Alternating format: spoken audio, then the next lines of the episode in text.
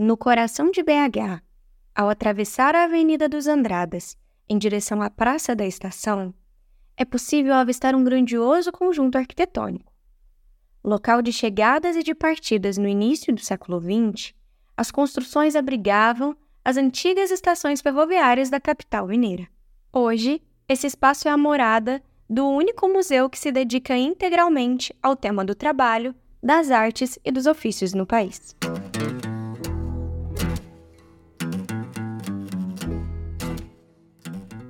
Olá, meu nome é Victoria Cunha e o local descrito é o Museu de Artes e Ofícios, parte da minha dica de hoje.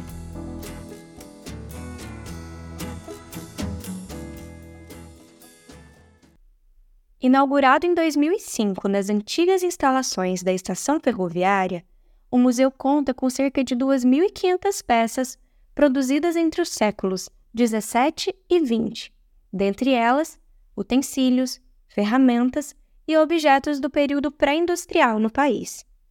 Tal acervo é resultado da doação do engenheiro Flávio Gutierrez e de sua filha, Ângela Gutierrez, que colecionaram esse conjunto de peças e coleções por cerca de 60 anos. O museu é dividido em duas galerias.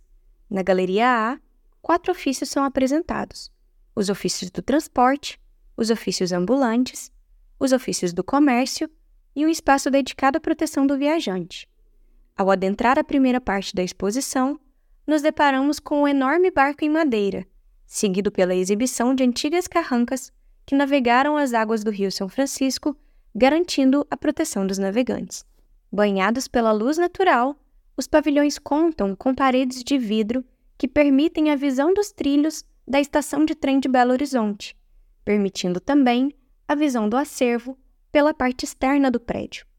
A intenção, para além do apelo estético, é a de suscitar a curiosidade dos transeuntes da estação, exercendo esse diálogo entre o cotidiano a arte e os trabalhadores. Para se locomover de uma galeria a outra, é preciso passar por um corredor que se encontra abaixo do nível dos trilhos.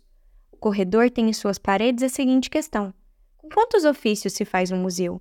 E com uma sensibilidade imensa, a curadoria da instituição estampou o nome de trabalhadoras e trabalhadores, seguidos de seus ofícios, pessoas essas ligadas à restauração do museu. Terminada a passagem, chegamos ao Jardim das Energias na Galeria B e encontramos no espaço outros 11 ofícios, como os ofícios da mineração, do fogo, da madeira, da lapidação e ourivesaria, do couro e os ofícios do fio e do tecido, para citarmos alguns. Nesta galeria, encontramos grandes bateias de madeira e ferramentas diversas que figuravam o setor de mineração, além dos outros ofícios que contam cada um com a sua própria coleção. Há um anexo no andar superior que exibe os equipamentos voltados para a tecelagem e também os utensílios que figuravam o setor de alimentos.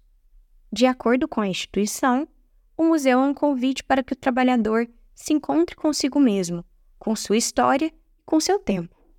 O acervo material presente na exposição nos permite refletir sobre as configurações dos mundos do trabalho no Brasil e nas suas transformações ao longo do tempo. Para além do acervo, o museu propõe uma experiência sensorial, com vídeos, músicas e textos de fácil acesso explicando cada ofício. O Museu de Artes e Ofícios fica aberto de terça a domingo e a entrada é gratuita. O setor educativo do museu dispõe de algumas trilhas educativas para que os estudantes possam refletir sobre os mundos do trabalho. E visitas com o acompanhamento de um guia podem ser marcadas mediante o contato com a instituição. Bom, esse foi o Vale a Dica dessa semana.